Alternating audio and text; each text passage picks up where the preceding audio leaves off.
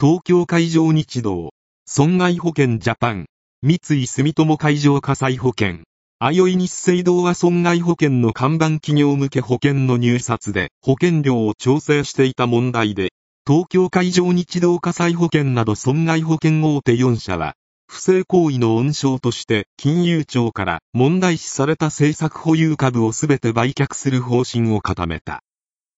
Four major Japanese non-life insurance companies plan to sell all of their cross-shareholdings with client firms, people familiar with the matter said.